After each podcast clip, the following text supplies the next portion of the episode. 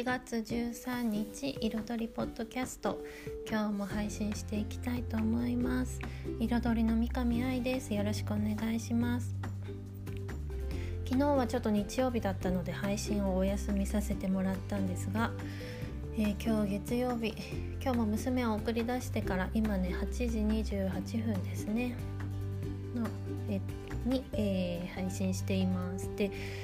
えっと、札幌市も明日からまた小学校が休校になりましておおっていう感じなんですけどね。なかなかこうスムーズにことが運ばないこともありますけれどまあ楽しいことに目を向けて生活してきたらいいなと思います。で今日は娘がですねもうものすごくね怒って出ていきました。というのもあの金曜日の夜とか土曜日の夜とか日曜日の夜とかねあの宿題とか学校の準備しちゃいなよって声をかけたところで娘はやらないわけですね。で今日朝出る前になって「はあ学校の準備してなかったはあ宿題やってなかった」っていうことに気づきえーとなんかめちゃめちゃ怒りながら宿題をやり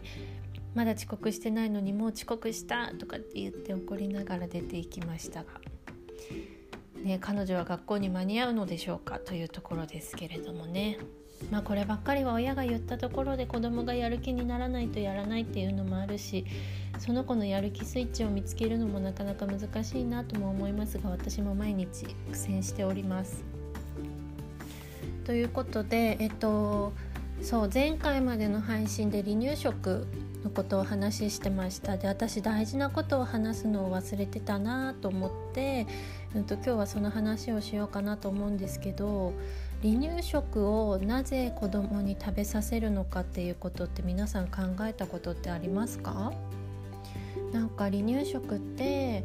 こうね何ヶ月になったら当たり前のように開始するっていうふうに言われるのでどうして離乳食を食べさせるのかっていうことあまり考えたことないかなっていうふうに思います。で離乳食っていうのはあの私たちがする大人のこう飲み込みごっくんっていう飲み込みと赤ちゃんの時の飲み込みって仕組みが全然違うんですね。で、うんと、喉の形も全然違うしそれで、うんと、大体4ヶ月ぐらいからこう大人の喉の形に近づいていくんですけどでそこでこう体の発達とかも見て、まあ、6ヶ月頃からね開始しましょうっていう風に言われるんですよねだからなんか離乳食ってたくさん量を食べさせなきゃいけないっていう風に思っちゃう方もいらっしゃると思うんですけど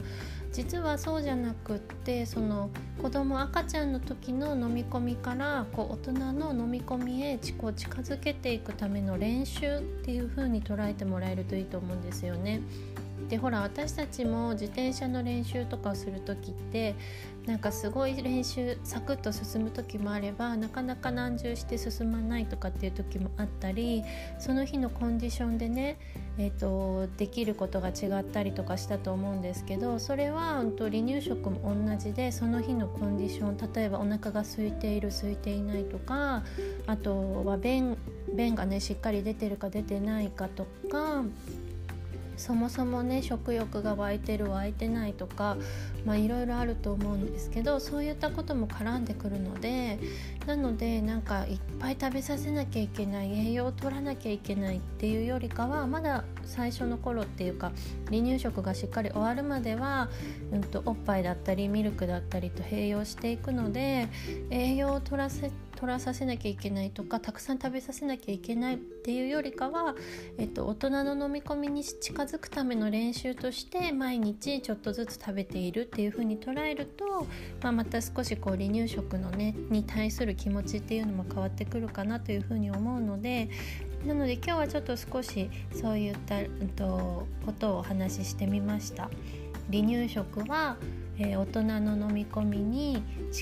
近づく大人の飲み込みになるための練習っていう風に捉えてもらえるといいかなという風に思います。ということで今日はこの辺にしたいと思います。ありがとうございました。